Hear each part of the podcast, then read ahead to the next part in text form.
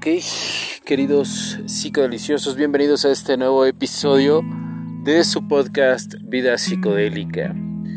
El único lugar en todo el universo de los podcasts donde nos ocupamos de todos los viajes que acontecen en nuestra experiencia humana.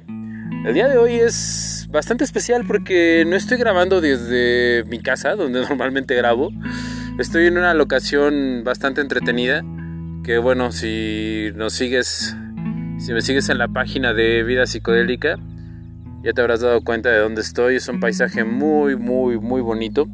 Obviamente tiene sus ruidos ambientales propios. Eh, hay gente aquí a mi alrededor y muchos pajaritos. es una zona boscosa alrededor de una laguna.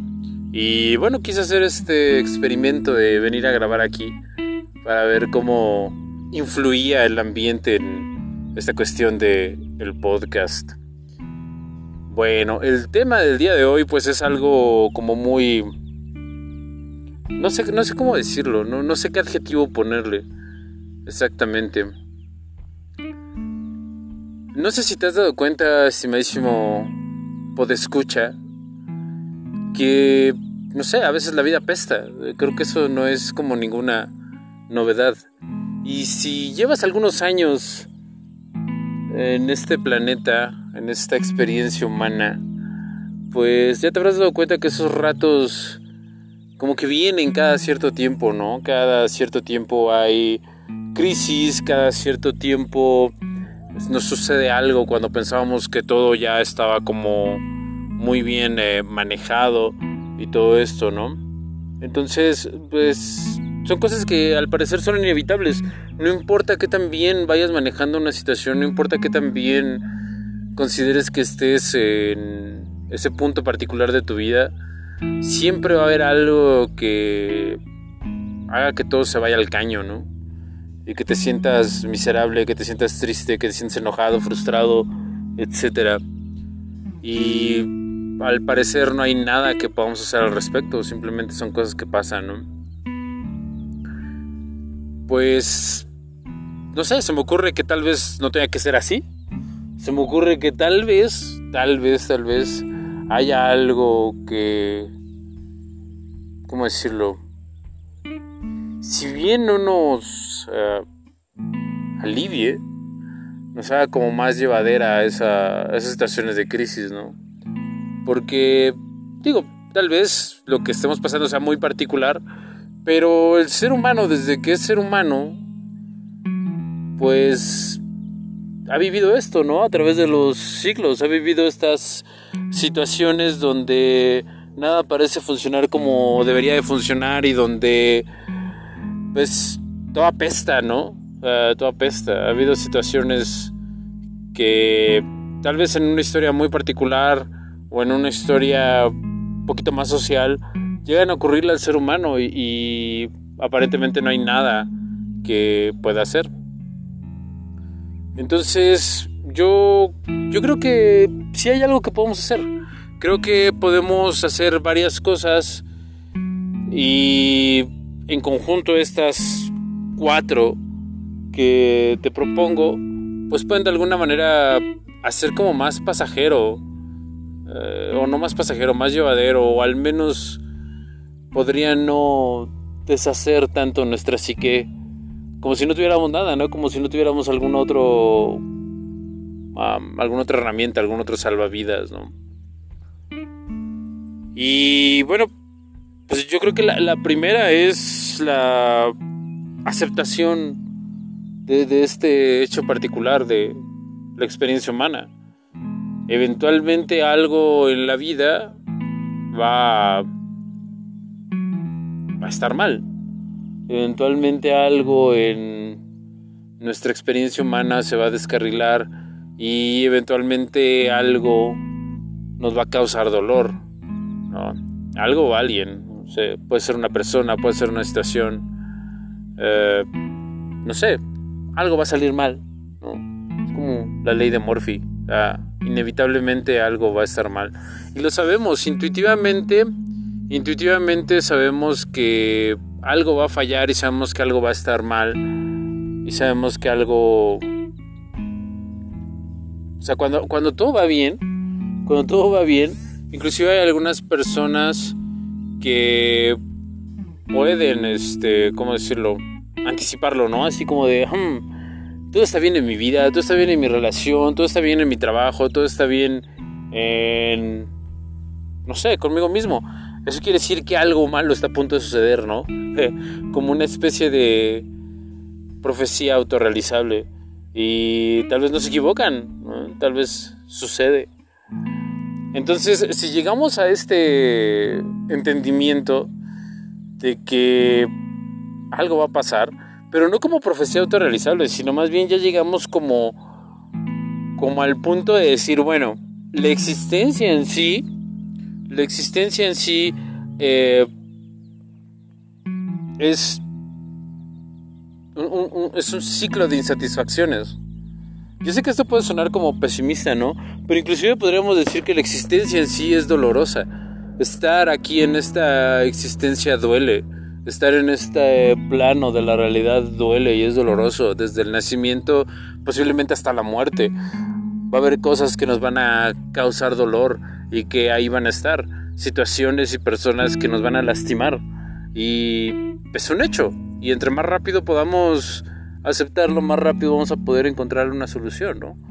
Al menos eso creo, al menos eso pienso. No sé si sea posible o si no.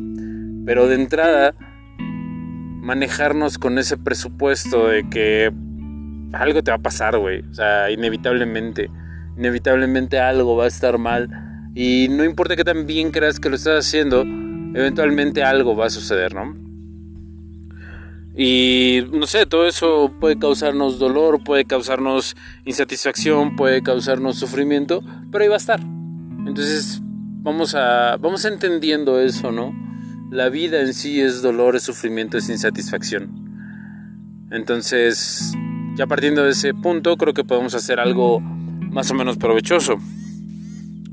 Ahora, eh, está vibrando mucho mi teléfono, creo que voy a ponerlo en modo avión para que no se escuche la vibración en la grabación. Ah, bueno, entonces, si ya sabemos que todo es insatisfacción, dolor y sufrimiento, em, ¿de dónde viene? ¿De dónde viene esta insatisfacción, este dolor y este sufrimiento?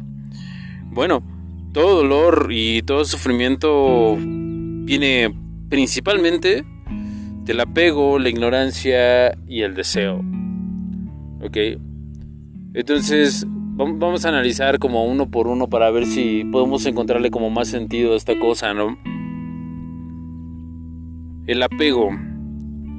¿Qué pasa cuando... Eso sucede, sucede más con las personas, ¿no? Sucede más cuando nos apegamos a una persona. Cuando convivimos tanto con una persona que... Pues sí, nos apegamos. Es... es, es, es vaya, es muy humano sentir eso, ¿no? Sentir ese apego y sentir que, que una persona es ah, nuestro todo, ¿no? O es nuestro apoyo, o es nuestra familia, o inclusive hasta nuestro colega, nuestro amigo, ¿no? O sea, ese es un tipo de, de apego. Y entonces cuando esta persona no está, se va, o nosotros nos vamos, o las cosas cambian, pues sufrimos, ¿no? Sufrimos mucho y duele, duele estar con ese vínculo y que de pronto se rompa. Es doloroso. Mm, ahora, también se puede dar en una situación. Hay personas que están apegadas a su trabajo, ¿no? Que tienen un apego a su trabajo, que confunden el, no sé, su actividad o su título con lo que son, ¿no? Y entonces pensar en ellos sin su actividad es doloroso, ¿no? Es una cuestión que puede, no sé, trastocar muchas cosas emocionales. Vamos a ponerlo en un ejemplo, ¿no? ¿Qué pasaría cuando... ¿Qué pasaría si un cirujano de pronto pierde las manos, ¿no? Y ya no puede operar. O sea, imaginar el dolor que, la, que esa pérdida, independientemente de, que, bueno, pierdes sus extremidades, más allá de eso, borrarle a una persona eh, esa situación de, de, su actividad, para muchos puede causar dolor. O sea, si no soy, si no soy lo que hago, entonces ¿qué soy, no? Yo creo que esa es una pregunta que muchas veces no nos paramos a analizar. Realmente lo que soy tiene que ser mi actividad, mi profesión, lo que hago. O sea, ¿por qué pensarme em, como, como eso, no como una profesión? ¿Por qué pensar mi ser como una actividad? Eso, de una manera lógica, no tiene sentido. Ciertamente reducir eh, la categoría de ser humano a, a una profesión, pues es, es un sinsentido, ¿no? Es un sinsentido. Querer resumirte en una, en una actividad, en una profesión, en un título. O sea, y si, y si no soy el jefe, ¿qué soy, no? Y si no soy gerente, ¿qué soy? Y si no soy eh, madre, ¿qué soy? Y si no soy padre, ¿qué soy? Y etcétera, etcétera, ¿no? Y así podemos seguir con un sinfín de, de cosas, de, de, adjetivos que, vaya, siendo honestos, no, no, tendrían por qué definirnos, ah, al menos no en un 100%, ¿no? Pero entonces cuando esta, esta vinculación emocional sucede, y entonces no, no, me puedo pensar más allá de mi título, de mi profesión, de mi rol, y de pronto me lo quitan, pues eso es doloroso duele, ¿no? Porque de pronto me están, me están borrando eh, lo que soy. Y tal vez eh, ser reduccionista o no, en ese momento no lo pensamos así y duele. Pero si, te das cuenta y si te, paras como un poco más lejos,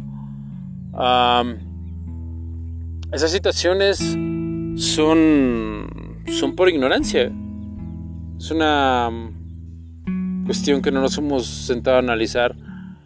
Porque como buenos occidentales, pues no nos enseñan, ¿no? No nos enseñan a analizar ese tipo de cosas y no nos enseñan a definirnos, a definir cómo realmente somos, cómo realmente eh, debemos de conceptualizarnos, ¿no? O sea, digo, tampoco es que algunas otras culturas lo tengan resuelto, porque creo que también esto es, esto es una situación, una problemática que ha ocurrido a lo largo de, la humanidad, ¿no? Por eso a los sabios se les tiene en un lugar de respeto, porque de alguna manera entienden esta situación, ¿no? Y los sabios al tratar de pasar este conocimiento a algunas otras jerarquías, pues, pues vaya, van, van como justificando ese valor de respeto que se les tiene, ¿no? Por ese, ese conocimiento. Pero bueno, lo, magnífico de vivir en esta época posmoderna es que puedes abrir Spotify, puedes abrir Anchor y encontrarte con este podcast y pensarlo, cuestionarte, ¿no? De alguna manera. Y no sé, a muchas personas no les gusta esto, no les gusta cuestionarse, no les gusta repensarse las cosas porque porque funcionan, ¿no? Porque son funcionales. Pero el, que sean funcionales no quiere decir que, que, no sé, que vivan bien o que se sientan bien, ¿no? Muchas veces yo creo que es una, enfermedad de nuestra sociedad occidental. Ah, ¿Cuántas veces las personas están en un hastío de sus vidas? Y, justamente, y no, no, es porque precisen cambiar de una, de una actividad a otra, ¿no?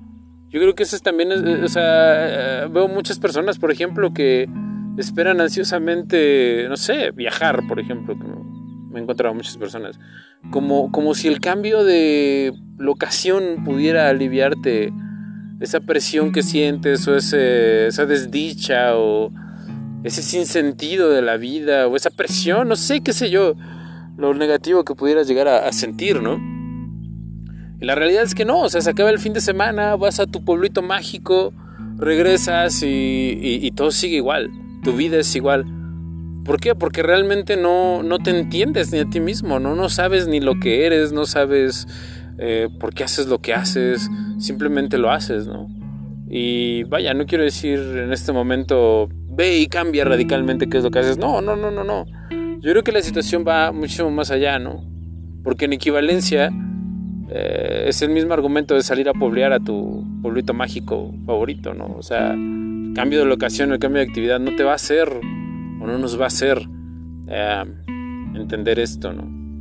realmente estos ratos de, de cuestionarse y de entenderse y de pasar un rato con nosotros mismos, que por cierto pareciera que, que le tenemos pánico a eso, ¿no? A estar solos, a, a estar solos, no a estar solos en sí mismos, o sea, vaya, como de no, no, no me junto con nadie ser un ermitaño, sino estar solos y enfrentarse a tu propia mente, ¿no? A las cuestiones que te avienta tu propia mente. Porque sí, eventualmente cuando estás solo, esas situaciones emergen, esas situaciones brotan. ¿Por qué? Porque es un mecanismo de autodefensa, O sea, si, si no estás bien, si sientes presión, si sientes angustia, si sientes estrés, es lógico que tu mente trate de enviarte señales y estímulos y cosas para decirte, güey, eso, no está bien, güey. No estás bien. Ah, y, que de pronto empieces a hacerte preguntas de, bueno, ¿por qué estoy haciendo esto? ¿No?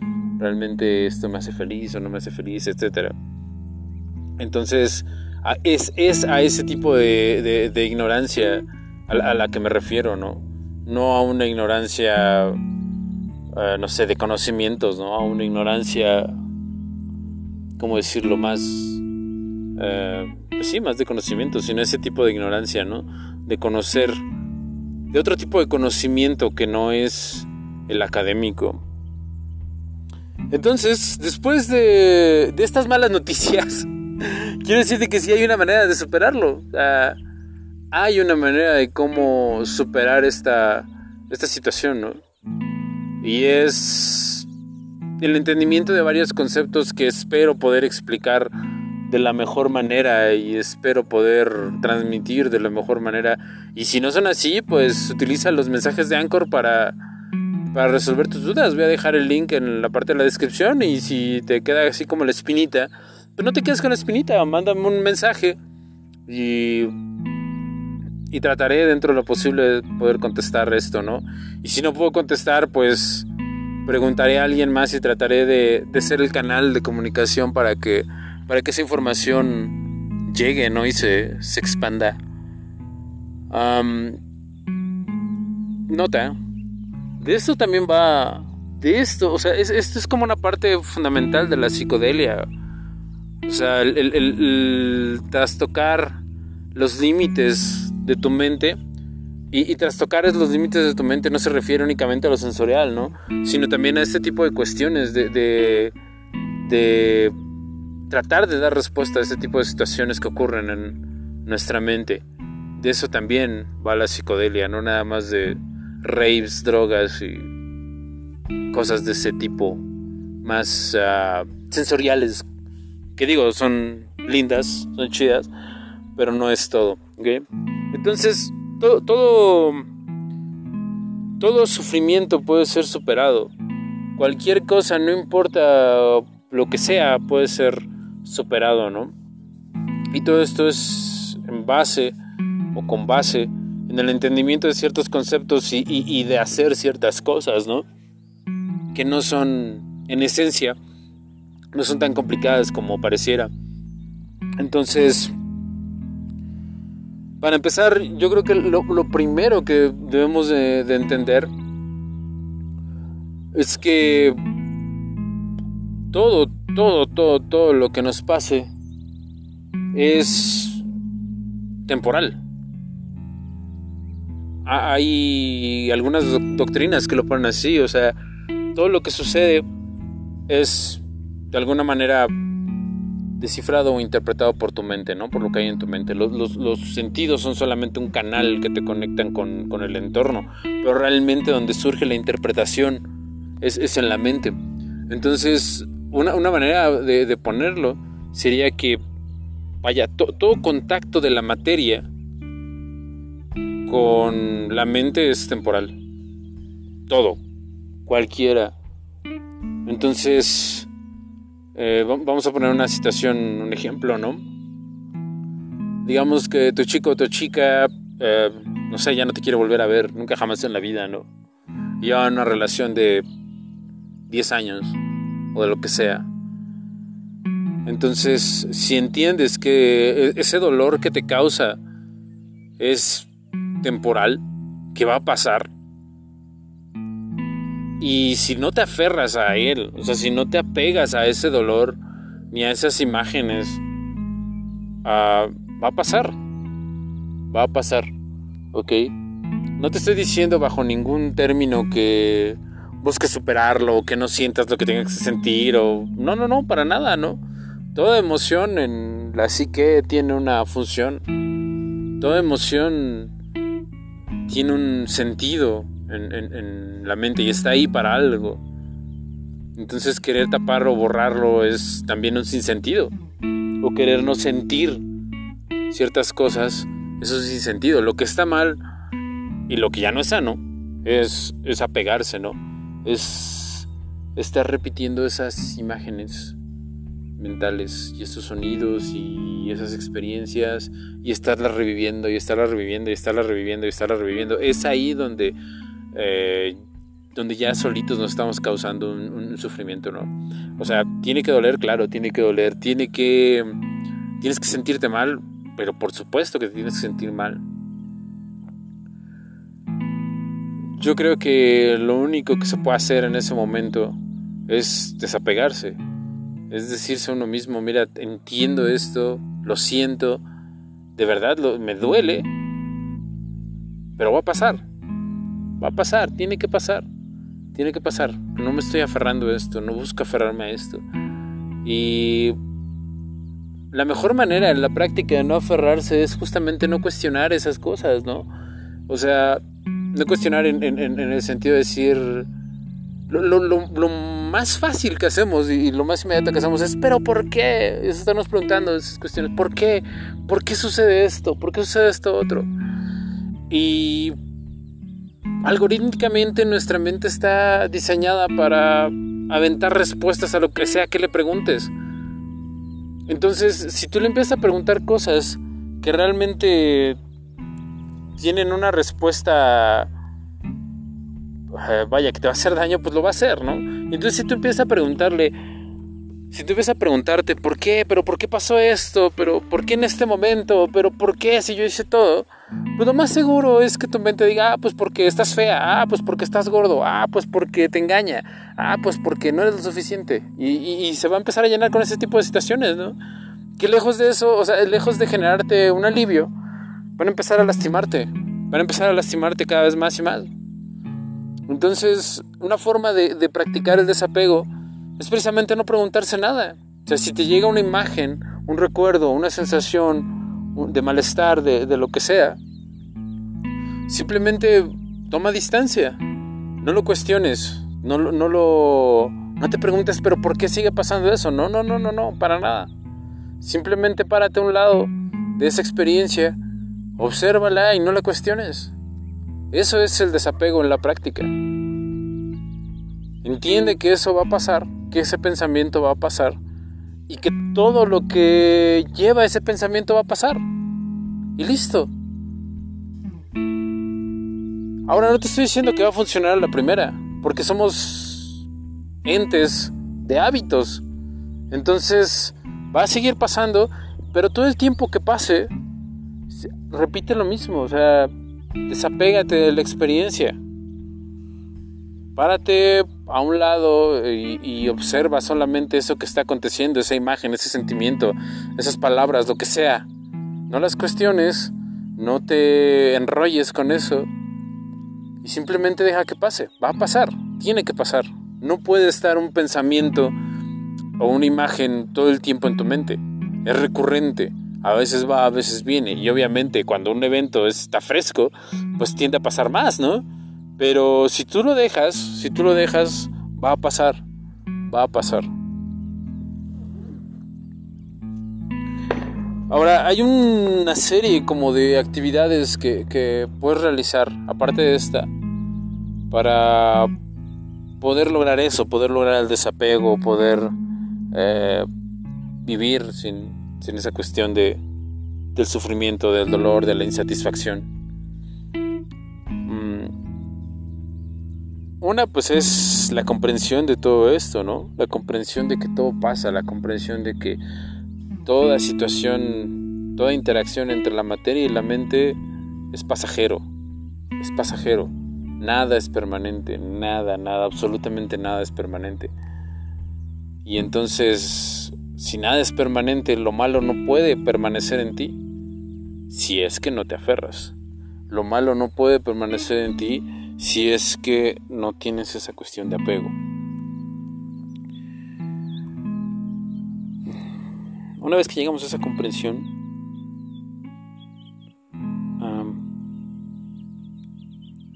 tenemos que llegar a, pensar, ¿no? a, pensar lo correcto. ¿Y qué es lo correcto? Todo aquello que no te lastime. Ahora, es inevitable pensar cosas que no lastimen, totalmente es inevitable. Pero ¿qué es lo que puedes hacer? Desapegarte, no, aferrarte a esas situaciones. El siguiente punto es eh, la palabra, cuidar tus palabras. Ah, en vez de estar preguntando cosas ¿por qué? ¿Por qué me pasa esto? ¿Por qué sucedió esto? ¿Por qué si yo hice todo lo que estaba en mi poder? ¿Por qué si? ¿Por qué la vida es injusta? Etcétera, etcétera. Em, empieza a reformular las, las palabras que salen de ti. Hay teorías que dicen que las palabras le dan forma a cómo experimentamos el mundo. Y yo creo que es cierto. No es lo mismo preguntarse, pero ¿por qué me pasa a mí preguntarse, bueno, ¿cómo puedo superar esto? Son dos enfoques diferentes. El siguiente punto es la acción, hacer las cosas correctas. ¿Y cuáles son las cosas correctas? Las cosas correctas son las que causan un bien en ti y causan un bien en, todo lo que te rodea. Entonces si tú te mantienes en ese mindset de hacer cosas buenas para ti, cosas buenas para tu entorno, para los que te rodean, vas a estar bien. El siguiente punto es la ocupación. Ocúpate en cosas que sean, que, no te produzcan tanto estrés. O sea, yo entiendo que vivimos en una sociedad eh, donde inevitablemente estamos en esa situación donde tenemos que estresarnos. Y no te estoy diciendo con esto que, no sé, te hagas un hippie y vivas sin responsabilidades, porque no es el fin pero sí aprender a distinguir del estrés bueno y el estrés malo, ¿no? El estrés bueno, el que te impulsa a hacer cosas, y el estrés malo que te sumerge a no hacer cosas, te sumerge en la inacción y puede ser como bastante destructivo. Mm, el esfuerzo, esfuérzate lo correcto, esfuérzate en mantener todo lo anterior, esfuérzate en comprender estas situaciones, en comprender que nada es permanente, en comprender eh, cómo es pensar correctamente, en comprender cómo puedo hablar de la manera correcta, etcétera, etcétera. Y eso, eso ese esfuerzo va a tomar, tarde o temprano va a tomar como muchas, muchas recompensas, va a cambiar tu forma de, de ver las cosas, tu forma de experimentar las cosas y al final de cuentas tu forma en la que experimentas este viaje que llamamos vida. la atención y la concentración. También estamos sumergidos en una realidad que se pelea por nuestra atención. Y pareciera que por diseño entre más dispersos estemos es mejor, entre más eh, hagamos multitasking somos, mejores, entre más hagamos más cosas, entre más logremos es como mejor, ¿no? Más es mejor. Y no, la realidad es que no, o sea, a veces necesitamos un tiempo para parar y, simplemente fijar nuestra atención en algo, en algo. Y no te estoy diciendo medita per se, o sea, no, no, no, no, porque pues tal vez no sea tu estilo, tal vez no sea lo tuyo, ¿no?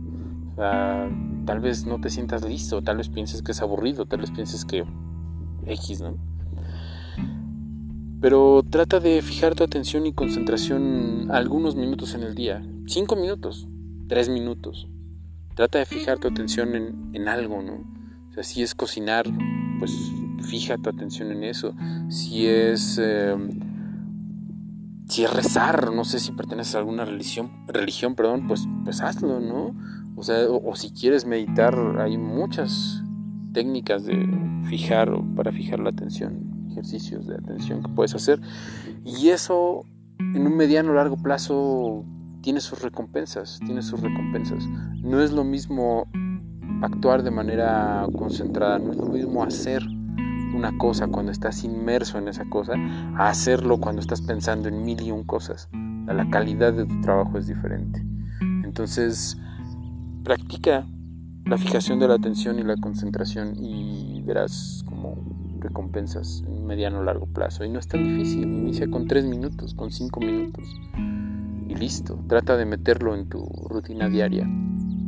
Tres a cinco minutos de, fijación de la atención. O sea, puede, ser tan simple como mirarte al espejo. Mirarte al espejo y, tratar de, de fijar tu mirada y ver qué te devuelve tu mente. Es, es interesante ver lo que tu mente te devuelve cuando fijas la atención. Al principio es extraño, es extrañísimo. O sea, todos cuando empezamos a hacer esto es extraño, si quieres hasta tonto. Y puedes pensar eso, ¿no? Me veo estúpido haciendo esto. Pero conforme va pasando el tiempo y vas ejercitando esa atención, créeme que, que, va cambiando. O sea, va cambiando todo lo que tu mente te avienta, ¿no? Entonces es interesante ver hasta dónde puede llegar este, esta situación de fijar la atención y la concentración y, lo que te puede aventar tu mente es interesantísimo. Entonces, psicodelicioso, si tú haces eso, yo creo que, que tu vida puede cambiar y que todas esas situaciones de las que platicamos en un principio, todas esas situaciones que te pueden causar dolor, pueden causar angustia, que te pueden causar eh, cosas negativas, estrés, lo que sea, pues las puedes experimentar de otra manera. No porque ya no estén, no porque mágicamente deje de pasarte, ¿no? No porque mágicamente estés vibrando alto, o sea, no, sino porque tienes herramientas que te ayudan a, a procesar esto de manera diferente. Ahora, si todo esto te parece psicología barata, pues no lo es. Son 2500 años de budismo puro y duro. Lo que acabas de escuchar son eh, las cuatro verdades del budismo y el camino del octuple sendero que dejó Buda. Entonces, si esto te suena psicología barata, créeme que no lo es. Tiene el aval de 2500 años de empirismo. Entonces, pruébalo chécalo. Y pues nada, me gustaría conocer tu experiencia, ¿no? Voy a dejar el link de Anchor. Cuéntame tu, historia, me gustaría saber mucho de cómo eh, la implementación de estas cosas, no sé, te ayudaron o no te ayudaron. Nos vemos, delicioso